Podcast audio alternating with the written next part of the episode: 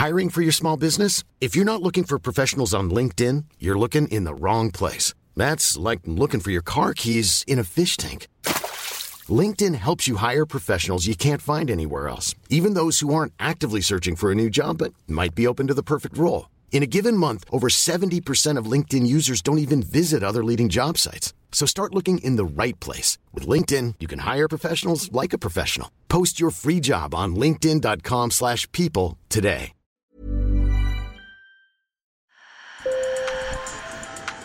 Bonjour. Hello. Hola. Marhaba Sur le fil, Le podcast d'actu de l'AFP. des nouvelles choisies pour vous sur notre fil info. En pleine crise énergétique, l'Allemagne a débranché ce week-end ses trois derniers réacteurs nucléaires. Elle fait le pari de réussir sa transition verte sans l'énergie atomique. Une décision qui relance le débat sur le nucléaire, tant à l'échelle nationale qu'européenne. Sur le fil. Plusieurs centaines de manifestants célébraient samedi à Munich la fin du nucléaire et le long chemin parcouru pour y parvenir. Un pari que l'Allemagne a fait il y a déjà des années en réduisant progressivement la voilure. Le nucléaire représentait 30% du mix énergétique du pays dans les années 90 et seulement 6% l'année dernière. J'ai appelé ma collègue Sophie Macris, journaliste économique à Berlin et adjointe au chef de la rédaction, pour qu'elle nous raconte comment l'Allemagne a tourné la page du nucléaire. L'Allemagne et le nucléaire, c'est une longue histoire, une histoire euh, passionnelle, un petit peu comme en, comme en France, mais plutôt avec des fronts un petit peu inversés, puisqu'ici le, le mouvement antinucléaire est historiquement euh, beaucoup plus fort qu'en France. C'est même ce mouvement qui a catalysé la formation du parti écologiste, qui aujourd'hui euh, est au gouvernement. On a eu des manifestations qui ont rassemblé des dizaines, voire des centaines de milliers de personnes dans les années 70 ou 80 en Allemagne contre, euh, contre le nucléaire. La défiance à l'égard de l'atome puise ses racines dans la crainte d'un conflit nucléaire pendant la guerre froide, puis dans la catastrophe de Tchernobyl qui a contaminé des milliers de personnes. Il y a eu Tchernobyl dans toute l'Europe, mais c'est vrai que ça, a été sans doute ressenti de façon plus, euh, plus traumatisante qu'en France. Donc il y, a, il y a un terrain, un terreau favorable dans l'opinion publique depuis, euh, depuis déjà euh, très longtemps. Dès 2002, le gouvernement de Gerhard Schröder, formé de sociodémocrates et d'écologistes, décide de fermer progressivement les centrales. Une décision combattue par les conservateurs jusqu'à la catastrophe de Fukushima en 2011. Et là, on assiste à un virage à 360 degrés, non pas de tous les conservateurs, parce que ça a été une, décision assez solitaire d'Angela Merkel, qui était à la tête du gouvernement euh, en 2011. Elle le reconnaît elle-même, hein, elle l'a dit clairement, j'ai eu une prise de conscience euh, avec Fukushima. Euh, on ne peut pas garantir à 100% la sécurité euh, de l'énergie nucléaire. Wir werden schrittweise bis Ende 2022 D'ici 2022, nous allons progressivement renoncer à l'énergie nucléaire. Nous sommes convaincus que notre pays peut assumer un rôle précurseur sur le chemin des énergies renouvelables et être la première grande nation industrielle à prendre ce virage vers les énergies solche renouvelables. La même année, huit centrales ferment. Les autres ont fermé progressivement jusqu'à ce week-end, mais depuis la crise énergétique provoquée par la guerre en Ukraine, cette décision fait débat chez les libéraux au pouvoir et chez les chrétiens démocrates.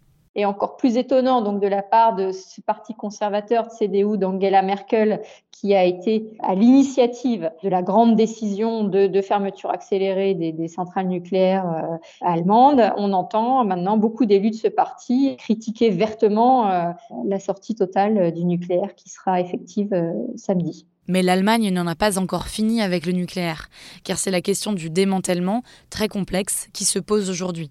Si on estime à 15 ans le temps nécessaire pour démonter une centrale récente, ça fait déjà 30 ans que la centrale de Greifswald est en cours de démantèlement. C'est la société EVN qui s'en charge. Écoutez Kurt Radloff, porte-parole du groupe. C'est un processus d'apprentissage et sur notre site, ça a été un travail de pionnier. Il faut savoir que ces centrales nucléaires ont été conçues dans les années 60-70 et à l'époque, le démantèlement n'était pas du tout envisagé. Il leur faudra encore 30 ans pour démonter les 5 réacteurs et décontaminer 1,8 million de tonnes de matériel potentiellement radioactif. Le chantier titanesque emploie encore quelques 900 personnes et les coûts se sont envolés. Mais le plus gros défi à court terme de l'Allemagne, c'est le charbon. Parce que le charbon, lui, représente encore euh, un tiers euh, de la production énergétique euh, allemande. Donc c'est vrai que comparé aux 6% du nucléaire, le nucléaire, c'est rien du tout. C'est de ce charbon-là qui va être beaucoup plus difficile de se, de se débarrasser.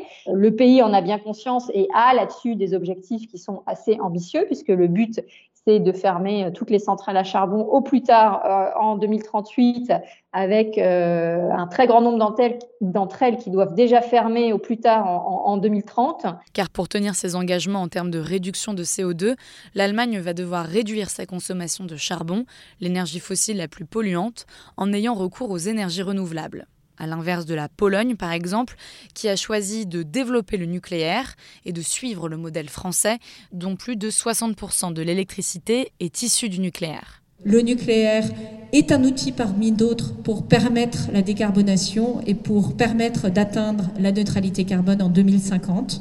Agnès Pannier-Runacher, ministre de la Transition énergétique. C'est un outil qui n'est pas renouvelable, mais qui n'est pas fossile et qui, à ce titre, doit être traité différemment des énergies fossiles et qui, à ce titre, doit être favorisé et développé. Et cette vision, je ne suis pas la seule à la partager au niveau européen, puisque nous sommes désormais 14 pays dans la coalition, l'Alliance pour le nucléaire civil. Une alliance qui regroupe notamment la Hongrie, les Pays-Bas, la Pologne ou la Roumanie.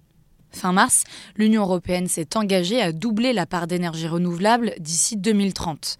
La question, c'était comment? Et c'est là qu'on a vu les deux camps s'affronter. Car des pays comme l'Allemagne, l'Irlande ou l'Espagne s'opposaient à ce que, comme le souhaitait la France, l'énergie nucléaire soit considérée comme verte. Finalement, un compromis a été trouvé. L'objectif en termes d'énergie renouvelable a été assoupli, dans certaines conditions, pour les pays nucléarisés. Un choix regrettable, selon Camille Defar, chef du pôle énergie de l'Institut Jacques Delors. La France euh, pourrait avoir euh, voilà, une exemption, en tout cas, de ses objectifs de déploiement euh, d'énergie renouvelable, ce qui est assez dommage, parce que la France est le seul pays européen à avoir manqué ses objectifs de déploiement des énergies renouvelables pour 2020, le seul pays de l'Union européenne, donc c'est assez dramatique, sachant que on a vu aussi euh, avec euh, l'hiver passé que euh, le nucléaire n'est pas nécessairement un moyen de production fiable, puisqu'on a vu voilà, des problèmes de corrosion massifs sur des réacteurs qui ont été produits en série. Résultat fin octobre, la moitié du parc nucléaire était à l'arrêt. C'est justement ce qui avait conduit la France à importer de l'électricité allemande. Sur le fil revient demain. Merci de nous avoir écoutés. Si ça n'est pas déjà fait, n'hésitez pas à vous abonner pour ne louper aucun épisode. Je m'appelle Camille Kaufmann et je vous dis à bientôt.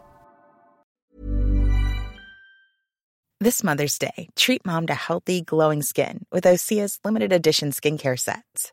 Osea has been making clean, seaweed infused products for nearly 30 years. Their advanced eye care duo brightens and firms skin around your eyes while the Golden Glow Body Trio nourishes and smooths skin all over. Go to OSEAMalibu.com and use code MOM for 10% off your first order site wide.